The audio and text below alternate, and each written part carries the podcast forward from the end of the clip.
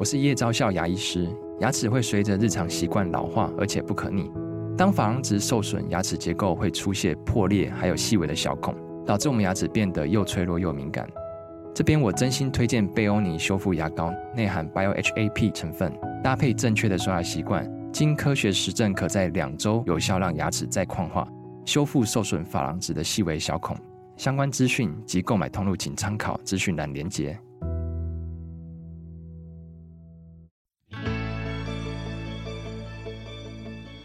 来到肉脚的跑步人生。Hello，大家好，欢迎您来到肉脚的跑步人生，我是赵新平。今天请到这位来宾啊，是我在二零一九年参加七天六夜四大极地超马赛之一的纳米比亚站所认识的一位跑友。那当我一看到他的时候啊，他的外形又高又瘦又黑，就是那种非常典型跑越野马、跑超马的那种身形哦。那当然，整场比赛呢，他表现得非常棒，几乎每一天他都是呃所参赛的台湾人当中，他都是跑第一个回来，而且每天都笑笑的。那这位大哥呢，最近出书了。结果我看到这个副书名的时候，我有点傻眼呐。书名叫做《勇闯极地超马》，没错，因为四大极地超级马拉松他都跑过了。好，但是他居然有一个副书名在书背这边，他写说从运动肉咖蜕变成极地超马跑者。哎，这我就不服了，因为我觉得哦，像我这样的人才叫肉咖，像他这样的人怎么可能是肉咖呢？我们要请到绝对不是肉咖的超马跑者周林信 Jason，Jason 你好，哎你好，哎新平姐。好讨厌哦！其实前一集的那个许基胜老师也叫我新平姐啊，真的是麻烦大家叫我心屏 Rose 就好了，好吗？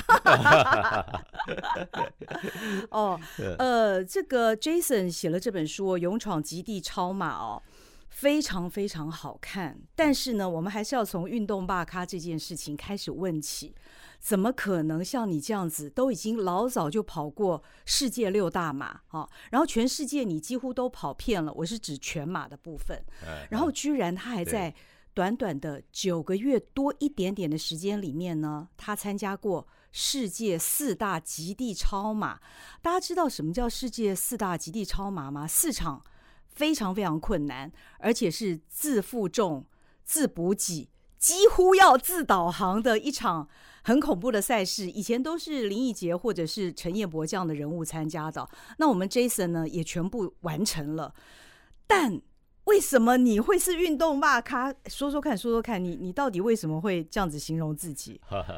其实这也是啊、我想出这本书的原因之一啦。嗯嗯，因为我跑第一场全马的时候，是我五十岁的时候才跑第一场全马。Uh huh、可是我在五十四岁的四年多的时间呢，我就把呃，世界六大马跟四大极地超马就跑完了。哦，那所以就像新平姐以前，我想你对于你的出马呢，应该印象非常深刻了 啊，是觉得说那个是一个很不可能的任务啊，那你居然完成了。那么我也是这样，等于从一个不可能的任务到完成一个不可思议的比赛。嗯，啊，那这个过程呢，我觉得是一个非常特别，自己都难以相信的事情。嗯，原来呢，大叔。也可以在中年的时候做到这样的事，所以我想说跟大家来分享。那特别是呢，我以前真的是一个运动肉咖啦，从小就是这样子。对，他在书里面形容自己从小就是一个灰色的男孩，他世界是灰色的。对啊，那这个灰色呢，一方面呢是因为小时候家里环境不好，嗯哼，就会觉得跟同学比起来会有一种自卑的感觉。嗯、啊，所以呃，那个环境不好，大家有一点可以从电视剧里面看到。哦，比如说我家的房子呢，有一半是土砖，哦、我家的地板呢都是泥土的，哦、也没有那个，哦、也不是水，连水泥都不是。哦哦，哎、呃，下雨的时候呢。那要拿脸盆接水的那一种的、哦、啊，那小时候我家的环境是这样，嗯、所以他这个就让我在同学之间，我就觉得蛮自卑的。嗯嗯嗯。那到了少年的时候，比如说国中啊、嗯、高中啊，就哎是一个蛮灰暗的、嗯、啊，真的很灰暗，也不喜欢读书。也都没有运动，嗯，那所以老是躲在那个角落里面，嗯嗯，甚至差一点被留级啊，哦，我也被留校查看，啊，都毕不了业这样子的，嗯嗯，啊，这个是我的少年的阶段了，嗯嗯嗯，那那个时候一直到大专。嗯，我都从来没有参加过什么运动比赛，嗯嗯、啊，连篮球都不会打。你看我瘦瘦高高的，对啊，个子那么高，对，啊哦、对我也不会打什么球类，我通通的都不会。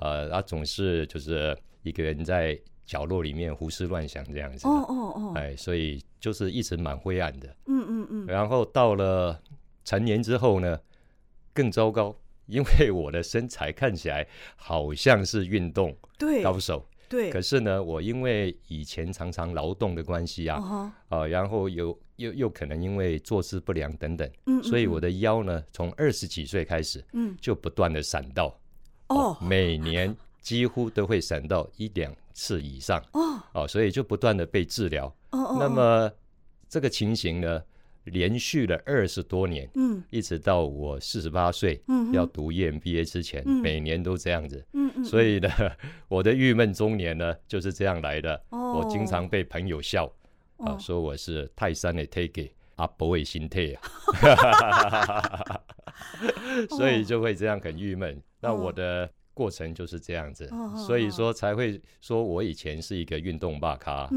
嗯嗯，啊。这个是故事是这样来的哦，但是故事也从运动大咖开始讲起，就是说你念了 EMBA 之后，你你为什么会莫名其妙去参加这个戈壁挑战赛？好像很多人念 EMBA，他都是被戈壁挑战赛启蒙，你怎么敢参加呢？这位一天到晚闪到腰的大师，嗯，那我可能是属于这个闷骚型的，就是我那虽然呢，呃。很内向，嗯，害羞，但是也有一颗狂野的心呐、啊，嗯，哎，我上 EMBA 之后，呃，经过老师的介绍，啊哈，这个学校活动啊，嗯、哎，看到有一场戈壁的活动，嗯嗯嗯，那么他放出了一张照片，嗯，那一张照片是在大漠里面，嗯、沙漠里面有沙尘暴，滚滚、嗯、的沙尘暴过来，一团红色的沙，呃，在沙漠里面。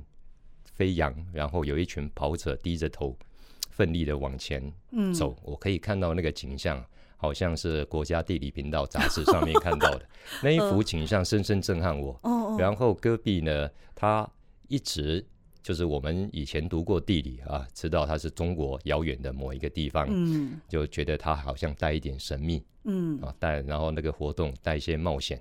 还有很多的挑战，嗯、我就深深被吸引，嗯、就想要去参加了。嗯、可是运动骂咖怎么参加呢？就只好这个自己先默默练习。哦，哎，自己偷偷练习，就开始练跑了。对，开始练跑。那你练跑的一开始没有闪到腰吗？一练跑的不止闪到腰，哦，也有也有闪到腰。一开始的时候，哦，呃，因为嗯不懂得运动嘛，然后我那时候长期住在大陆，哦，我一九在大陆工作，对，我一九九四年就到大陆工作了，呃，所以我。当时在练习的时候，都是一个人练习，哦、旁边也都没有朋友，伴对，都没有伴指导。嗯，我就嗯经历了很多运动伤害。哦，哎，那时候还蛮痛苦的。哦，哎，去运动跑步，然后就受伤，然后又去治疗，那一直在这种恶性的循环里面，在里面轮轮回。嗯嗯嗯，嗯，但是这并没有阻挡你参加戈壁挑战赛的决心，你你还是觉得你想参加？呃，对呀、啊。哦当你心里想做一件事的时候，决心想要去做，你就会努力去做。嗯，哎，不管付出怎么样的代价。其实有时候那是一种很莫名的召唤哦，因为我也几乎跟 Jason 经历过一模一样的情形。虽然我没有经常闪到腰啦，但是因为我从小都不运动，那也是因为看到那个戈壁大漠的照片，好像自己就傻傻的就哎，我想去哎，然后都不会想到说，好像我从来没跑过步 哎。就这样就开始练习了。对。但是当然，像 Jason 从戈壁挑战赛开始，后来出神入化到全世界各地去跑啊，这种例子是非常非常少的。到目前为止，我看过人数不超过我的一个手掌这样。对，所以戈壁挑战赛你当时是成功的参加了。对，经过一些训练，然后后来有教练指导啊，还有很多跑友，嗯哼，呃，很多跑友给予了我很多的建议，我才知道哦，怎么防止运动伤害，哦。哦，然后跑跑步呢，跑量也慢慢增加，嗯哼，终于克服了这件事啦，嗯，哦，所以我到二零一五年，啊、呃，二零一五年的渣打马拉松、嗯、完成了我第一场全马。欸、那时候你的成绩是多少？四小时十七分吧，就已经很好啦。哦、那是不错啦，哦、但是毕竟我是有花了大概有一年多的时间去练习准备。嗯嗯嗯，我我花很长时间准备，因为对自己没信心，嗯、所以我就花很长时间去呃一年多的时间嗯练了跑步这个事。嗯哼。然后您刚才提到说很少人在这么短时间内去国外跑这么多马拉松嘛，还有挑战。呃，这么这么难的赛事，嗯嗯，嗯，那是因为有原因的啦，嗯，哦，因为我就刚好那时候后来 EMBA 毕业，嗯哼，呃，然后我我的小孩呢都外出读书，嗯嗯，我就面临空巢期，嗯哼，哎，再来就觉得哎呀，好不容易跑了一场全马，嗯，哎，这个武功。要不要废掉？如果不练，它会废掉，所以就继续慢跑这样子。Oh. 那再来又好，刚好经到我大陆的事业，oh. 就是刚好又归零。Oh. 哎，然后我就整个空下来了。嗯，那就想想，嗯，不如这个时候就。出国跑步去吧，嗯、因为我在五十岁以前很少出国，嗯、没有什么出国经验。五十一岁去跑东京马拉松的时候，才我才第一次去东京。哦，这样、啊，对啊。哦，以前都在努力打拼啦，大概是吧？呃、是不是？对，你要工作，有家庭嘛，有事业，所以几乎没有什么旅游的时间。哦，哎，所以我以前还蛮土的，哦呃、很多国家，欧、哦、洲也都没去过。哦哦，哎。后来反而是马拉松带你去世界各地了。哦、呃，对，嗯、那这个就是一个因缘。嗯，有一次我在加州慢跑，嗯，啊，因为去看小孩，嗯、我慢跑，我就把它贴在那个我的脸书上面。嗯、结果有同学就开玩笑：“哇，阿信学长，你跑遍全世界了。”嗯，我说哪有啊？我那时候才跑过一场全马而已，我哪有跑什么全世界？嗯嗯嗯。哎，但是我就这因此触动了我一个心弦。嗯、那我在美国，我为什么不去？我不在美国跑一场马拉松看看呢？嗯、所以我就后来就报了一场马拉松，嗯、在纳帕峡谷，哎、uh 加州产红酒很有名的地方，uh uh uh. 我就报了那场比赛。那结果那场比赛让我感觉非常愉快，因为那边有酒庄，我就去参观酒庄。那不是我喜欢喝酒或者酒庄很好玩，是参观酒庄的过程很好玩。嗯嗯。哦，因为有很多游客一起参观，坐在一台中巴上面。嗯。然后像一开始呢，大家好像蛮闷的。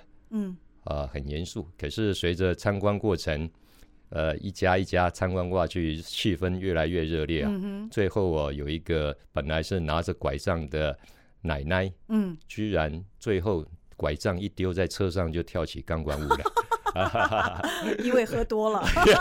没错，啊，我就觉得哇，这个旅游这样子太棒了。那我为什么不再继续下去呢？啊，所以跑旅对不对？哎，对对对，我就变成跑旅了。嗯嗯，那就把旅行跟跑步做结合。嗯，然后就开始一场一场的下去，这个是跑旅的开始。嗯嗯嗯嗯，所以当时你的身体条件已经可以让你进行跑旅这样的行程了。嗯，就是做马拉松来讲呢，嗯、已经可以适应了。嗯嗯，因为有持续在训练，跑过一场全马之后再持续跑步，嗯嗯，就没有问题。嗯嗯，然后虽然。还是会有运动伤害，这难免的。Uh. 呃，因为你不知道身体的极限在哪里，有时候训练过度也好，或者是有时候休息不够等等各种原因，会有一些运动伤害。嗯、但是反复治疗之后呢，跟训练你就慢慢越来越了解身体，就会跟自己身体和平共处。嗯啊，就运动伤害就越来越减少了。嗯，真好。那当然了，你已经可以驾驭四十二点一九五了，你也跑过了世界六大马拉松。但是你到底是一个什么样的念头会触动你去挑战世界四大极地超级马拉松？嗯、这四场都是在极地，那种天候跟地理环境哦，都绝对不是我们平常在跑这种什么公路赛啊，对，可以完全相提并论的。你你当时怎么会有这种疯狂的想法？嗯我先来讲为什么跑世界六大马好了，嗯嗯嗯嗯、因为我的年纪呢也不小了，超过五十岁啊。嗯、那么身体之前状况也没那么好，所以为什么会跑六大马？就是因为想说不知道我还能跑几年，哦、也不知道能跑几场。哦、那么与其乱跑，不如选几场最精彩的、嗯、最好的比赛去参加。嗯、那那时候六大马刚崛起也不算太久，呃，国内还没有几个人参加完成的。嗯、我想那大概就是这个吧。嗯、所以我就先锁定这六大马，然后在中间也有穿插了很多一些其他的国家跟城市。嗯、呃，反正我都没去过，我就选这些地方去旅游，啊、呃，去跑马。那完成了之后呢？我就回头一想，原来这些都是属于城市马拉松，对，哦，都是以城市马拉松为主。嗯，那么最漂亮、最精彩的，我大概也都看完了，嗯、也跑完了。嗯，那这个时候要不要换一种场景，好、哦，换一个体验呢？啊、那所以这个念头，我就在二零一八年波士顿马拉松跑完之后，他又回想，哦，又让我在心里面打转。嗯，那以前呢？在我们年轻的时候啊，嗯嗯、啊，曾经有一个作家叫三毛，嗯，啊，在我们那个年代非常有名啊，嗯，啊，我不仅喜欢他的书，我也很喜欢他的个性，嗯，啊，他在书里面表露的一些真性情啊，对撒哈拉沙漠的热爱有很多的描写，嗯、所以我就当时就想，那我能不能去沙漠撒哈拉这个地方去跑马拉松呢？啊，啊他从我从年轻的时候。就一直在心里面，我有朝一日要去撒哈拉看一看，嗯嗯，所以我就开始上网搜索比赛，嗯，后来经过搜索呢，倒是撒哈拉沙漠没有非常吸引我，更吸引我的是这个四大极地赛事，嗯哦，因为它是由同一家公司举办，嗯，然后每一场赛事呢都有不同的特色，嗯，我就想说，我先来参加这四场好了，嗯，哦，换一个不一样的体验。啊，那这个市场。我唱完了之后，看到真的非常吸引我，就像当时的戈壁赛一样，吸引我一样。这四场比赛有其他的特色，嗯嗯，好像他有一场号称戈壁赛的哈，是原来是在新疆戈壁，后来是改到蒙古戈壁，嗯嗯嗯，啊，他那边有看不完的草原，嗯，那草原非常漂亮，嗯哼。然后呢，有一场是在阿塔卡马，那个是在智利啊，智利的一个地方，哦，号称。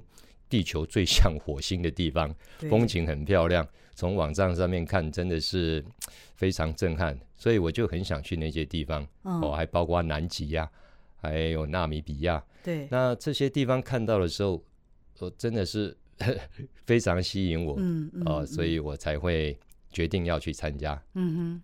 这世界四大极地超级马拉松啊，大家知道吗？刚刚呃，Jason 所讲的这个纳米比亚，它是全世界最古老沙漠啊，这个也是我认识 Jason 的地方。那另外呢，戈壁跟呃 EMBA 去跑的戈壁是不一样的戈壁，因为它是在蒙古戈壁哦，它号称是风力最大的沙漠。还有智利的阿塔卡马呢，它是全世界地表上最干燥的地方哦。终年不下雨，以及南极世界最冷的寒漠。南极大家想都是冰天雪地，到底要怎么跑啊？但是我们的 Jason 呢，他又再度的被那个美丽的风光所吸引，而且你的体内其实一直有那种想要挑战的那种因子啦，对，对不对？看到这些完全无法抗拒，嗯、完全无法抗拒。可是问题是呢，它不仅是呃七天六夜两百五十公里那么长的赛事，它还必须要自负重，也就是你这七天六夜当中，你所有需要的装备。是全部背在背上的。那主办单位基本上他只提供你一个阳春的帐篷，一顶帐篷在那里，其他他不会提供给你哦。对，还有每天回到营地，他会帮你烧热水，是，其他是没有的。你就是这四个地方都是没水、没电、没网络，就是你在出发之前你就已经知道是这样的情形了。那当然啊，对，对，但你还是 勇往直前。哇，说实在，我也没那么勇猛啦。一开始看到很想去，嗯、但是真的我也很害怕。嗯，我也很害怕。像刚才提到的，一开始提到我以前就是经常闪到腰的事啊，嗯嗯嗯、让我感到是最害怕的一件事。呃，我记得我以前我父母还在的时候，曾经到厦门去旅游，嗯嗯、然后我背了一瓶水带他们去鼓浪屿。嗯嗯，走个两个小时，嗯、我回来腰就快闪到了。啊，哦哦，还去给人家按摩了两次，啊、呃，休息了好几天才好。哦、那么现在你刚才提那个自负重，对，要两百五十公里，我的天哪，嗯、我真的吓都吓死了。嗯哼，啊、呃，那那自负重的重量还不是一瓶矿泉水不是的重量而已，哦、它的总重量呢？大概在十一二公斤左右、嗯、啊，根据每个人装备不一样。对、嗯，然后要进行那么长的距离，嗯，啊，地形又那么复杂，嗯、所以其实我蛮害怕的。嗯、所以我考虑了很好几天，嗯嗯，啊，一直在网站上面看，嗯，然后另外我还搜索一些选手。他比赛的过程，他的部落客啊，别人的经验，因为也没有人教我，对对哦，我完全就去自己摸索。对呀，素人呐啊，对对 对，是完全的素人。呃，后来就是发现几件事情，哦啊，我才鼓起勇气报名参加。我想说，哎，他们这样子可以完成，我应该也可以完成了。嗯啊，那这几件事，比如说他的赛道呢，其实都有标示。对。啊，它都有标示，嗯，所以一般呢不会迷失，嗯啊，不会迷路了，嗯，不会迷路。万一走一走走错了呢，你就再返回，嗯，就好。所以迷路的可能性就大为降低，嗯哼，这是一个，嗯。然后呢，据统计哈，大会的统计呢，这些选手里面呢，有百分之二十的人呢，像那些优秀选手啊，比如陈彦博之类的啊，对他们都用跑的，嗯嗯，但是呢。有百分之六十的人，嗯哼，啊，他是跑跑走走，嗯嗯，那甚至呢，有百分之二十的人，他是完全用走的，嗯，那这样就能完成比赛，嗯哼，我看到这一点，我就有点信心了，嗯哦，哎，用走的都可以完赛，嗯哼，那我应该不至于全部用走的吧，嗯，哦，那我也跑跑走走吧，嗯哼，啊，这样子搞不好我就至少我可以完赛，嗯，而且能够在赢百分之三十的人吧。嗯，啊，哎，那我就有一点信心，嗯，那就想说试试看吧。嗯，这个时候不是我这一辈子大概不会再去了，哦、哎，年纪只会越来越大。哦，那么这个时候有时间，明年也不知道有没有时间，嗯嗯嗯，所以就把握当下，鼓起勇气就报名了。嗯嗯嗯。哦，但是自负重你怎么训练呢？因为平常我们跑马拉松的时候，身上是不会带什么东西，只有一点点补给品。啊、呃，是啊。那害怕他就要去面对他，嗯啊，那我既然很害怕这个事呢，嗯，我报名的时候是四月底，嗯，第一场比赛呢在七月就要举办了，所以我只有三个月的时间可以准备。大 胆，对啊，三个月时间准备。那毕竟我那时候已经有跑过三十场左右的马拉松了，哦，我觉得哎跑力应该还可以，嗯，所以我就想说，那赶快来训练吧，嗯哼，啊，就把那个我。女儿呢，以前高中时候的露营的背包 翻出来，然后就装了大概三点五公斤的重量啊，书啊跟水啊，就放在背包，就跑到河边去跑了，啊，就跑十一公里，跑一跑就觉得哎，好像还好哎，好像还好哎，嗯嗯嗯，但然后就没有闪到腰哈，哎，没有没有，虽然背有点痛啊，嗯嗯哦，有一些摩擦会破皮，嗯嗯，呃，然后就这样子，嗯，训练了十来天。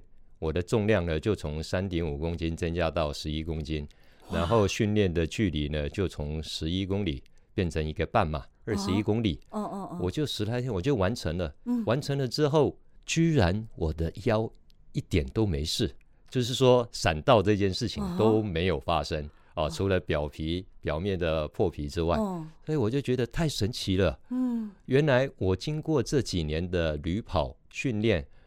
把我的陈年旧疾 闪到腰这件事完全消除了，这真的是奇迹。对，我觉得真的是太棒了。其实你的腰适合比较重的重量，这不是，而且是应该就是经过这几年的运动，嗯啊，经过运动，然后也知道怎么保养身体，嗯，再来呢，甚至怎么做好平常的姿势，嗯，呃，做的时候要做端正，嗯，然后拿东西的时候尽量。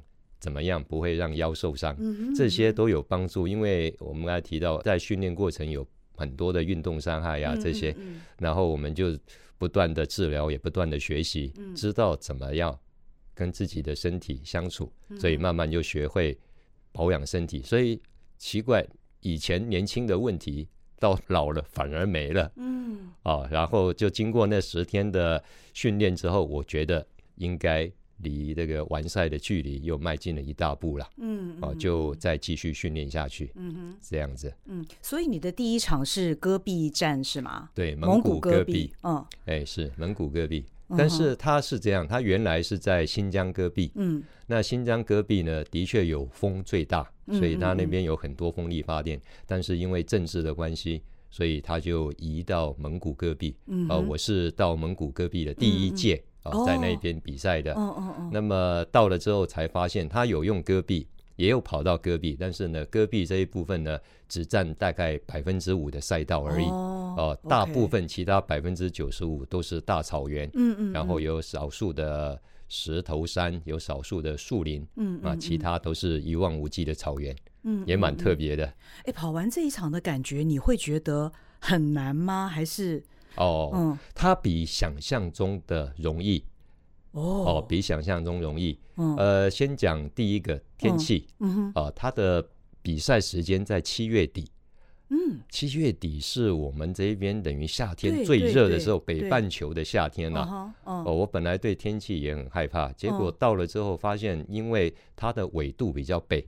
哦，它是在蒙古国。哦，蒙古国比赛。纬度比较北，另外海拔也比较高，它的平均海拔有一千五百公尺，嗯嗯，所以到了那里的时候，它的比赛时候，它的温度呢，都大概在十二度，在二十度之间，哦，哎，所以很凉快啊，早晚都要穿，哦、都要穿长袖，都要穿上这个呃羽绒衣，嗯，哦，所以温度很凉爽，嗯，啊，再来呢，因为大部分是草原，嗯，有一些草原虽然不是路径啊，不太好走，但是。毕竟草原都比较平坦，嗯嗯，哦，所以呢，嗯，不是那么难。虽然我在那一边有受伤了，嗯，哦，差一点，嗯，很害怕自己不能完赛，嗯哼，哦，因为我以前没有跑这个越野跑的习惯，哦，所以有一部分的肌肉呢没有训练过，哦，公路赛跟越野赛是非常不一样的，对对，哦，用的肌肉群是不一样，所以我一下子去跑这个越野赛的时候。那时候就有一部分肌肉就不行，uh. 啊，就有红肿。还好我后来就是用走路，嗯嗯、uh 走了总共前后走了七十公里，嗯嗯、uh，huh. 啊，有七十公里的部分我是用走路的，uh huh. 那我也完赛了，嗯嗯、uh 所以就还好，它实际上不会那么难。嗯，而且我觉得这本书里面非常引人入胜的部分呢、啊，嗯、就是一般的跑者可能无法想象哦，就是参加这种世界四大极地超马赛的，不见得都是非常精英的跑者哦，有很多。奇奇特特的 各色的男女，甚至于过去也没有跑过什么步的人，也都来参加。Jason 是不是跟我们分享一下？对呀、啊，嗯，我一去我就自己，我就被他们吓到了。嗯，我真的是吓到了。第一个，我看到有一个人，我到报道的时候，有一个老先生。嗯，呃，他其实 我称呼他老先生好像不太恰当，应该对一般的。听众来讲，他是老先生，他已经六十多岁了。Oh, OK，呃，个子又很高，嗯，有一百九十七公分，嗯嗯，但是呢，他总是弯腰驼背在走路，嗯、甚至他的膝盖也不怎么打得直，嗯嗯，呃，所以看起来没那么高。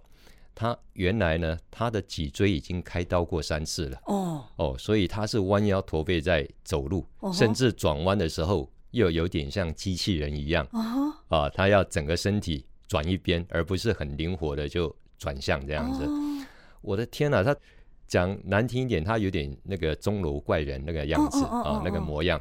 那这个老先生他居然也来参赛，哦、我真是被震撼到了。他后来完赛了吗？啊、他完赛了。哇啊！那另外一个很震撼的就是，哦、我们要坐车到起跑点，嗯啊，到一个比较郊区的地方、嗯、啊，到起跑点、嗯、坐车坐几个小时。那么坐在我旁边。的呢，刚好是一位另外一个大姐型的，嗯嗯嗯，啊，你也可以称她是奶奶，她也六十多岁，哦、而且呢，她的皮肤白白嫩嫩的，就像邻家的阿嬷，哦、然后笑眯眯的。我看到她，我就觉得看起来不是运动咖哈。对了，不要说超马，哦、你连、哦、应该是连什么跑步应该都不行吧？嗯哼嗯哼。结果一问，她真的居然还没有跑过步哦。他连跑步都没有跑步，真的哦。对，他平常的运动就是骑脚踏车。哦，哎，他是一个新加坡的护理人员。嗯哼，啊，在医院担任护理人员。嗯，曾经来台湾骑过环岛。嗯，啊，骑脚踏车环岛。嗯，那就这样。然后我就问他为什么要来参加这个比赛呢？嗯，他说他已经六十四岁了，然后这一辈子好像也没有什么太精彩的事。嗯，所以他想要在六十五岁之前做一件疯狂的事。这也太疯狂了。他就来了，哦、就来了。哦，哇！我听完真的是额头忍不住要滴三滴汗。嗯，嗯嗯，跟他们比起来，我觉得我出发前花那么多。时间去练习，然后好不容易鼓起勇气来参加，嗯、然后有很多朋友觉得我很勇敢。嗯，那在他们面前，我觉得我的勇敢呢，简直是微不足道啊，太渺小了。那这位大姐也完赛了吗？也完赛了。哇！哦。对哇，真的是世界之大，真的无奇不有啊！是啊，那其实我们在参加纳米比亚站的时候也，也也有七十岁以上的老先生，对对对，但是那位老先生好像没有完赛，我记得他没有完赛。哦、我在蒙古赛还有七、哦、一个七十三岁的日本爷爷，嗯，还有一位韩国的日本爷爷，嗯、他是七十五岁。哦，所以一个还有一个七十三岁，一个七十五岁，所以我一去，我真的是完全傻住了。我根本是一个年轻力壮的年轻人，真的，他们都不怕，我怕什么？而且你的这些同伴也都完赛了。对，我讲的这几个人，通通完赛了。嗯嗯嗯，真了不起。所以我觉得，在这个参赛的过程当中，当然除了是对自己体能的考验之外，其实看到了这么多非常可爱，而且是你想都想不到的各国的。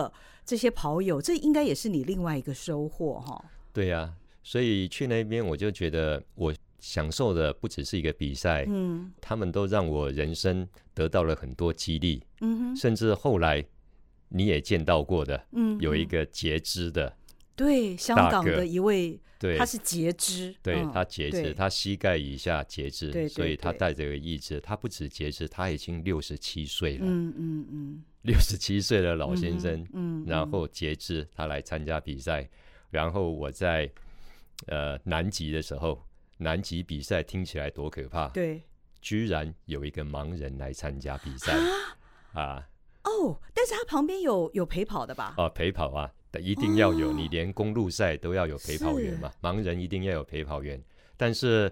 连我们明眼人，我一天都摔倒无数次的人，嗯嗯嗯嗯，这位盲人也来参加，这位脚已经截肢的老先生也来参加，嗯嗯嗯。那你说还有什么事我们不能做的呢？对，这个是非常非常令人感动的。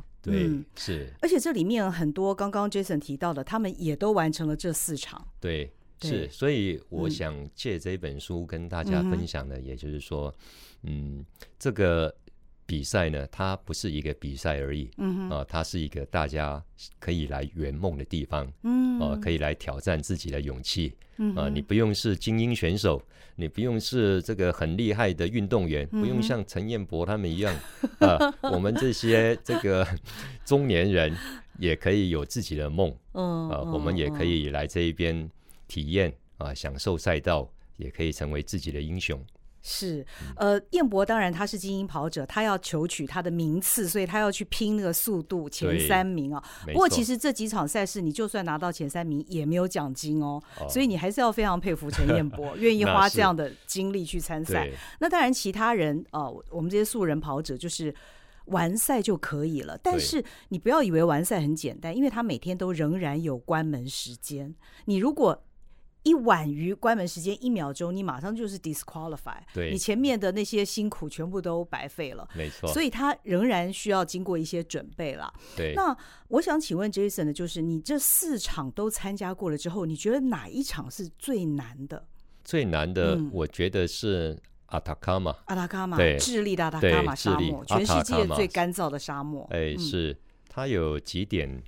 呃，困难的地方，一个是它的海拔很高，哦，从三千两百米往下跑，跑到两千四百米的地方。OK，那听起来是下坡，但是实际上呢，比上坡还难哦。啊，因为沿路呢是上上下下的啊，这是第一个。嗯，那它的高海拔呢，而且是在沙漠，没有什么植被，嗯，所以它的氧空气的含氧量就低，非常低，跟台湾不一样。哦哦，同样三千两百米，台湾的山很多树，它树会有光合作用，所以空气呢就会有比较多氧气。嗯啊，那么在沙漠没有植物。所以它没有植物光合作用嘛，所以它的空气含氧量就比较低。哎，那需不需要背氧气瓶啊？啊，那不用了，不用。哦、呃呃，我们只要正常跑，那氧气瓶有医疗队啊，医疗团队。对，万一有需要，嗯、那这个是一个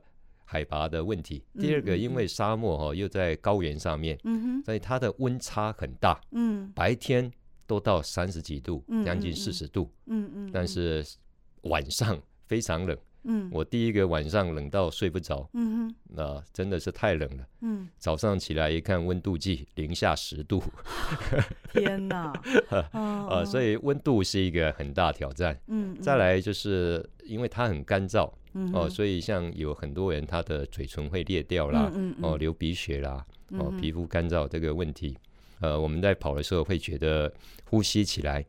整个肺会有点干，嗯，啊，这个另外一个挑战。嗯、再来是它的地形，它的地形是它的挑战之一，嗯，也是它漂亮迷人的地方，嗯啊，因为它地形很复杂，啊，号称是地球最像火星的地方，啊，啊，所以有各种岩石啦，哦、啊，山呐、啊，火山呐、啊，雪山都看得到，嗯，嗯嗯，那么还有奇奇怪怪。我讲出来呢，大家也听不懂的地形，嗯、哦，会有泥巴，嗯、呃，有一个名字很有趣，他们大家把它取名叫做冰冻花椰菜。冰冻花椰菜，哎，哦、对，frozen，嗯、呃，那个就这样，冰冻花椰菜。Frozen broccoli，对，frozen broccoli。那么这冰冻花椰菜的地形就是整整个地面都是那样高高低低的，嗯、呃，没有一块平的，嗯，虽然好像有点不是那么起伏那么大，嗯，可是因为你一落脚呢。地上都是不平的，又很硬。嗯、为什么说冰冻？就是说它很硬，嗯、所以踩下去不知道怎么踩。嗯嗯、这一个，另外也有像珊瑚地形的地方，嗯、踩下去鞋子呢就一直被刺刺刺。哦，哎，跑完之后鞋底都是洞。哇啊哇！哎，另外有像那个、哦、有一个叫沙漠农田。嗯嗯啊，沙漠农田呢，它有一些。植物收成后的短茎留在上面，嗯嗯、然后整个地面被犁过，好像嗯，嗯要耕种之前要犁土一样，嗯、所以整个都翻的翻在上面。嗯、那那些植物短茎好像 插在地面上的钢筋一样，哦，所以这对，所以它也很难跑。嗯、除了难跑之外，它可能比如说跌倒的时候，哦，容易发生危险。哇哦，那这听起来是可怕的地方啊！其实只要小心就好了。这个讲出来并不是要吓听众，哦哦、只是来说哦，有的路段是不好跑，那也有沙漠哦，也有沙漠的地形，有岩石地形，有泥土的地形，嗯啊、那所以它有各种地形。那但是呢，虽然刚才讲的有一点困难啊、呃，要比赛很困难，但是当你停下来休息，或者沿路走的时候，享受那个景观，真的是漂亮的不得了。嗯，虽然我只去过其中的一站哦，就是纳米比亚，嗯、但是我觉得在那样的一个渺无人烟的地方，对，你真的会赞叹那个大自然的鬼斧神工，因为它是天生就长成。那种不可思议的地形跟地貌，呃、是你会非常赞叹说，全世界居然有这样子的一个角落，是一般人其实不会去造访的。但是这些跑者呢，用他们的双腿去征服这样的地方。那如果你上网去 Google 阿塔卡马沙漠呢，你会发现它真的是美到非常传奇的一个地步，你会非常非常向往，想去那样的地方。它有一张照片，我印象很深的是。呃，有一个湖，虽然它是那么干燥，但是它有一个湖，那个湖拍起来的照片，它怎么可能是蓝成那样？你会觉得这照片是不是加工过啊？哦、但其实没有，对，就是那样，没错。嗯，那当然了。另外，我也想问 Jason，就是说南极站哦，我觉得南极站，我刚本来以为你要讲那个是最困难的一站，哦，因为光是你要抵达那个起跑点就非常非常困难，你要通过一个非常。有恶浪这样子的一个海峡才能抵达现场嘛，对不对？对。说说看你的这趟南极之旅。好，那因为比赛的计分的方式不一样，嗯，所以我会我没有把南极站说成最难的哦。那对我来讲，南极站也很难。嗯哼。为什么呢？因为他的比赛是这样子，根据天候而定，嗯嗯、每一天要跑几个小时、哦、都不一定。Oh. 所以他并不是固定跑两百五十公里的。哦、oh. 呃，像陈彦博是二零一六年去跑南极，哦、uh uh 他每两年一届。Uh. 我是二零一八年去跑。Uh -huh. 陈彦博跑那一届天气比较好。Uh. 他们有跑了六站。Uh. 我们我去的时候只跑四站。哦、uh 因为天气不允许了。Uh, 对，太太严酷了，所以比赛就无法继续再进行，是这样吗？Uh, 对，嗯。那所以他就在规定的时间里面，他跟你讲今天跑十二个小时。你就要跑十二小时，oh, oh. 今天跑三小时就跑三小时，oh, oh. 啊，所以是机动性的。嗯嗯，在前一天他会宣布，嗯哼，然后当天的时候再根据当时的气候而定而改变，嗯嗯，啊，所以它是一个没有距离的比赛，嗯哼，啊，等于是一个没有距离，在规定的时间内看谁跑得远，啊，谁就是冠军。如果超过两百五十公里就不用跑了。哦。啊，那但是我们那一届只有一个人跑到两百五十公里。哦哦哦，那所以对于一些比较休闲跑的人，嗯哼，他就慢慢跑，轻松跑，嗯，甚至都在那边走路，嗯嗯啊，你要去堆雪人也可以，只要你有跑的时候啊，你要小小休息几分钟，嗯嗯啊，玩一下雪球都没有关系，嗯，嗯，那你。对于那些轻松跑的人，他就没有压力，嗯嗯嗯，所以他不会很累。但是对于要取得好成绩的人来讲呢，嗯、他的确是很累，嗯，哦、呃，因为你不知道今天跑完，明天要跑多久，嗯嗯，所以你没有办法去这个调配体力的分配。哦，你只能尽量的、哦、对我拼命的跑，对我只能当天力求当天表现，哦、因为。我今天想说，我保留一点体力，嗯、跑慢一点、嗯嗯，但是你就被别人追过去了。对对对，而且说不定明天就不能跑。对，那明天到底要跑怎样？不晓得、嗯，所以只能力求当天表现。嗯、今天十二小时，你就今天要拼命跑十二小时，而且那可是是在雪地上哎，对，雪地上一脚踩下去，有时候会伸到膝盖，有时候经常跌倒，所以非常难跑。哦、啊，装备也不一样吧？去南极站哦，那当然，一个是穿着啊穿着就要穿着雪地的服装嘛，啊，这是一个。那对于大众来讲，南极呢也会显得很困难。一个大家很怕，就是像特别我们在台湾的人，很少有人在雪地里面跑步，对，所以觉得那个地方那么冷。嗯啊，就看了就很恐怖，嗯、不敢去、嗯。另外，刚才新平姐有提到说，我们要坐船，要坐很久、嗯，要经过一个海峡。嗯，那个海峡是恶名昭彰，对，全球这个最有名的一个海峡。呃，因为它有两个不同的洋冲击在内，所以海浪非常大。嗯哼，天候也不好。嗯嗯，呃，这些都是很令人觉得这个很害怕的。嗯、像我是从小。连坐电梯都会晕的人啊啊！有这样的事？哎，对、哦，我这个很会晕，我晕车、晕船、晕飞机，吐过不知道多少次，哦、所以我要去的时候也很害怕。嗯嗯啊，那么我就比一般的人多用了一倍的晕船药。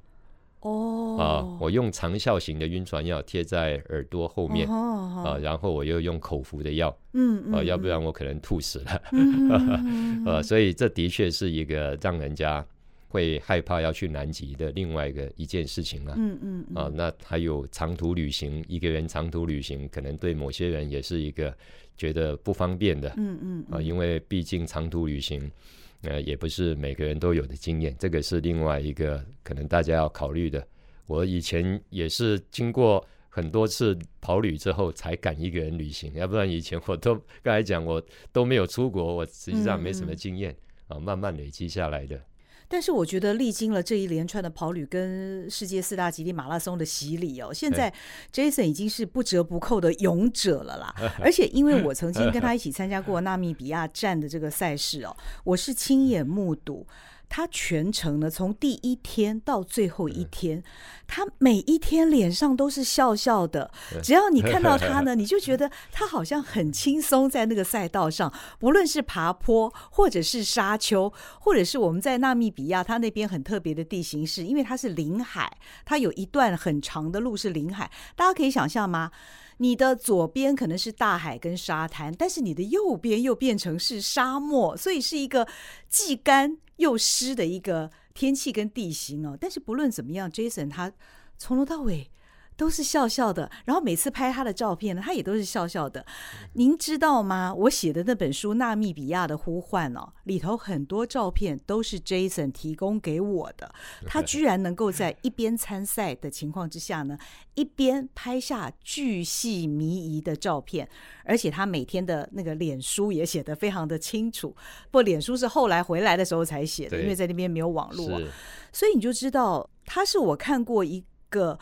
非常难得的，每天都在享受比赛的人。虽然参赛者每一场大概就是一一百个上下了，但是你看到大多数的人，他们脸上大多数的时间都是蛮痛苦的，或者是说他好像已经出神到。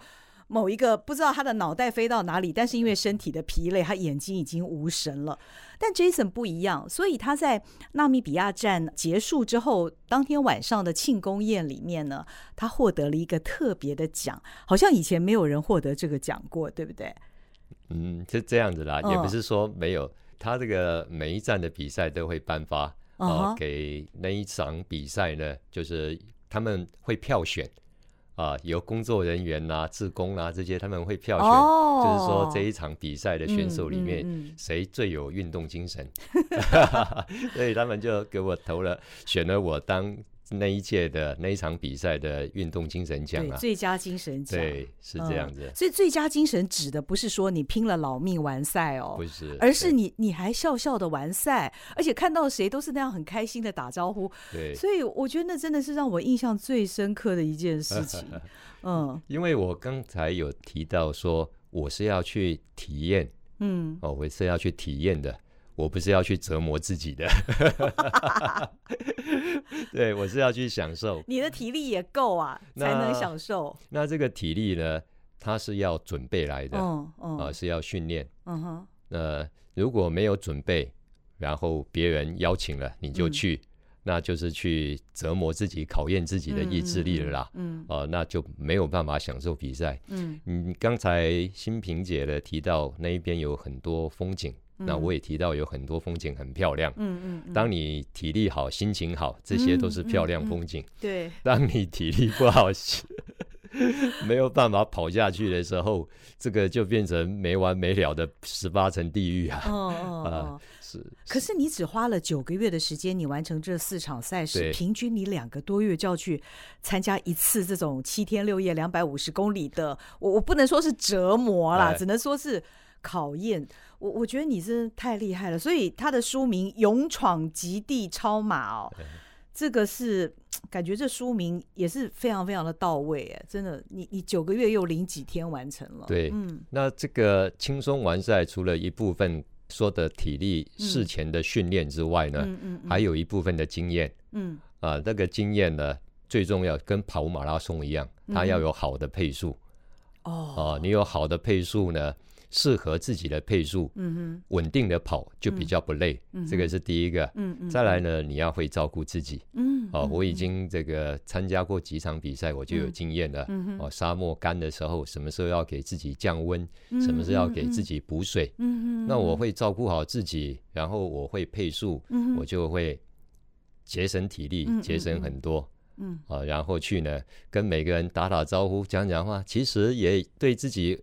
这个心情一好的话呢，呃，跑起来也轻松多了，嗯，那各项都有好处的，嗯嗯嗯。所以你完成了这世界四大极地超马之后，你觉得你所得到的最大的收获是什么？我觉得最大的收获，一个是在视野上，嗯、呃，一个从以前没什么出国的人，嗯嗯嗯，到现在哎看了那么多国家，嗯、我的视野变宽了，嗯嗯，我再也不是从电视上看到的东西。啊，我实际上去看到了，体验了，然后我去触摸了，嗯，那么在心态上呢，我也变得不一样了，觉得像新平姐提到的，嗯、刚才这个世界这么美丽，嗯哼，那么我们应该多出去走走，嗯，然后我们也应该多爱惜地球，嗯、环保一点，嗯，哦，不要去糟蹋了这么好的资源，嗯，嗯这样子，嗯、啊，从这个全世界各国来的人，嗯、我们刚才提到的这些人。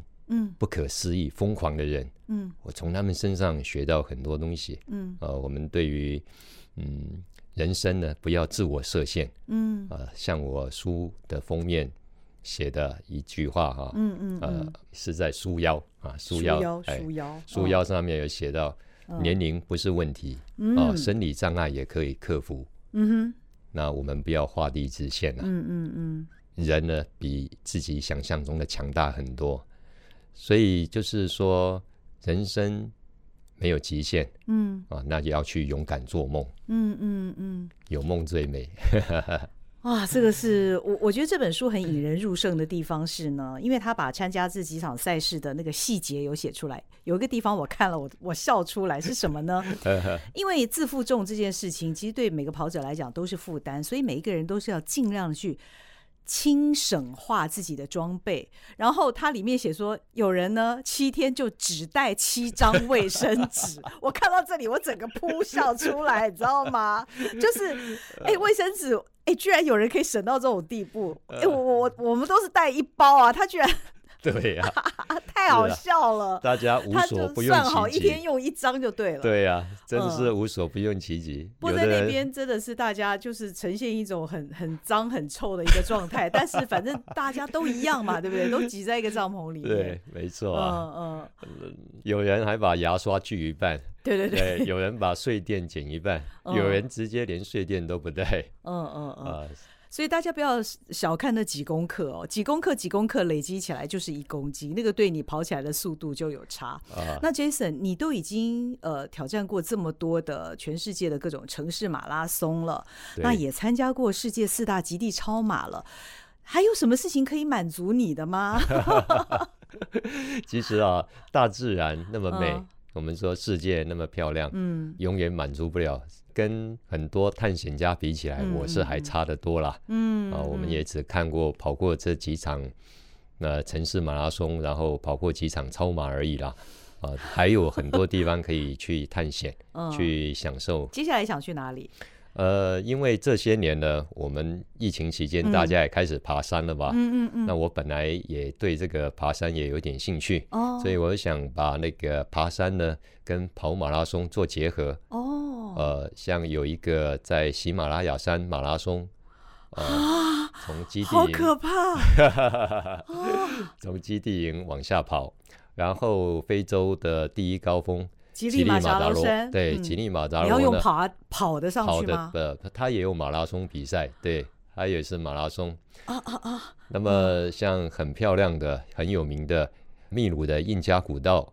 哦，马丘比丘马拉松。哦哦哦。那像有一些火山的地方，比如说冰岛啊、巴拉圭啊，也都有举办火山马拉松，跑到火山。哎，对呀、啊，有在火山口跑，有的可以跑的时候看到火山的熔岩。哇，那听起来是不是很酷啊？我真的下巴快掉下来了。哎，你该不会想参加彦博刚参加过的那个七百公里的御空 御空赛？哦，那个在零下三十几度的低温，哎哎，要不要试试呢？哎哎，我我我喜欢好玩体验 漂亮，我不想要去考验自己，折磨自己。对，那个苦还是要到一个程度了。哎，对，那个是年轻运动员的，我们这种哎大龄运动 素人跑者，这个不适合这样的比赛。嗯，那我觉得呃，Jason 的他这几年来他的这个跑马的旅程啊，真的就如同他的书里面所写的大叔跑者翻转人生的马拉松跑旅，现在还在进行中嘛？对不对？对，嗯，太精彩了！今天非常谢谢 Jason 来到我们的节目当中。呃，我很鼓励大家，不管你有没有要去呃参加这个世界四大极地马的计划，你可以看这本《勇闯极地超马》，非常非常的好看，里面很多的细节，那里面也写到很多虽然我们不认识的外籍跑者，但是你可以从他们的精神，可以从他们的一些呃小小的动作或是言语，你真的觉得跑者的世界太有趣了。那呃，我们这集节目呢，时报出版社会提供三本的赠书哦，所以请大家在听完这一集之后啊，可以到我的粉砖上留言。那呃，我们会抽出三位读者，我们会送你一本我们周林信 Jason 他所写的《勇闯极地超马》。那今天也非常谢谢 Jason 来到我们的节目当中，祝福你未来的这个跑旅的人生。越来越精彩啊，谢谢新明姐，让我们一起跑下去。把姐删掉。好，谢谢谢谢谢谢，好，拜拜，谢谢您的收听，拜拜喽，拜拜。